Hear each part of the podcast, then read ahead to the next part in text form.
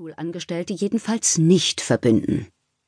Ich warte immer noch darauf, dass er mir sagt, wie lange es dauert, so einen Führerschein zu machen. Der junge Mann sieht wieder zu mir, lächelt und sagt, wir unterteilen die Fahrschüler in zwei Gruppen, die unter 30 und die über 30. Kurze Pause. Dann, Sie sind doch über 30, oder? Ich freue mich über sein Oder, denke dann aber sofort, natürlich bin ich über 30, du kleiner Schleimer. Ich bin bald über 50 und das ist dann auch nicht mehr weit von über 60. Okay, ich gehöre also zu der Gruppe über 30. Die mit dem festen Job, die mit der Rentenversicherung, die mit der großen Wohnung und der billigen Miete. Wir, die vernünftigen über 30-Jährigen, die alles schaffen und die Welt am Laufen halten. Wir machen doch den Führerschein mit links, auch wenn wir vielleicht nicht wissen, wo links ist. Aber bei diesen Jungspunden mit Anfang 20, ach was sag ich, diesen 17-Jährigen, die noch zur Schule gehen, bei denen dauert das Ganze natürlich länger. Wir wissen doch, wie schwer sich junge Leute mit neuem Lernstoff tun.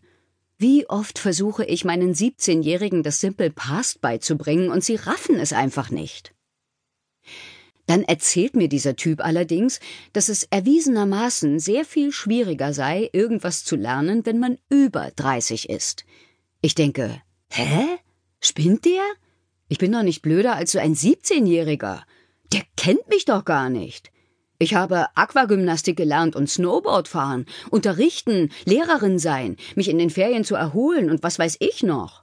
Ich werde doch wohl auch Autofahren lernen können, auch wenn ich in seinen Augen schon halb tot bin. Ich habe mich noch gar nicht von dem Schock erholt, da beschreibt er schon das Fahrlehrersortiment.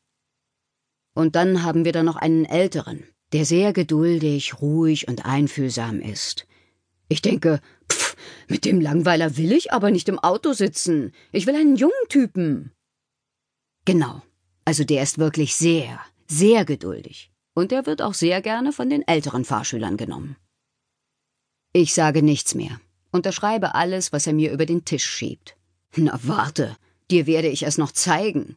Von wegen erwiesenermaßen. Du wirst schon sehen, wie schnell ich dieses Autofahren lernen werde. Aber ich werde auf keinen Fall sagen, dass ich Lehrerin bin. Eine Lehrerin über 30. Oh Gott. Ich kann mir schon vorstellen, was die dann denken. Nee, ich werde sagen, dass ich Rodeos reite und ein Hip-Hop-Label habe, bei dem ich selbst der große Star bin. Ach, ich werde gar nichts sagen. Ich gehe da einfach hin, lerne Autofahren, fertig. Meine Freundin Frau Dienstag ist eine begeisterte Autofahrerin. Sie hat ein eigenes Auto und fährt jeden Morgen damit zur Arbeit. Sie ist auch Lehrerin und ihr Auto ist silbern. Warum hast du eigentlich keinen Führerschein? fragt sie mich abends, nachdem ich ihr erzählt habe, dass ich mich bei der Fahrschule angemeldet habe.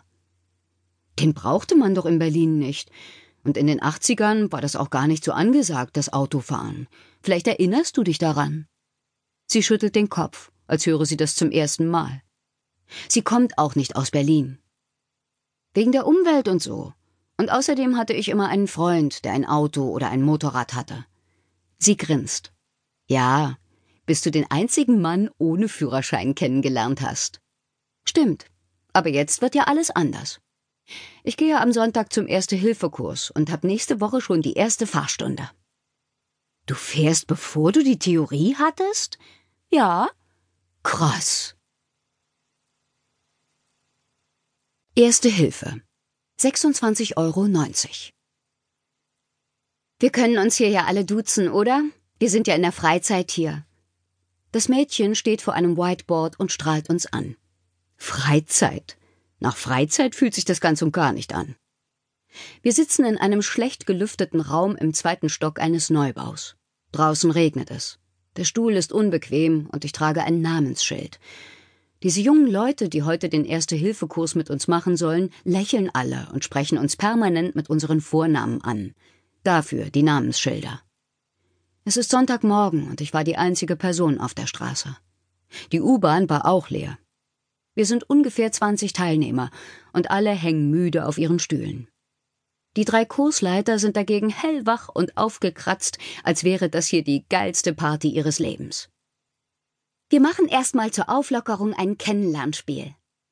Eigentlich bin ich ein großer Freund von Kennenlernspielen.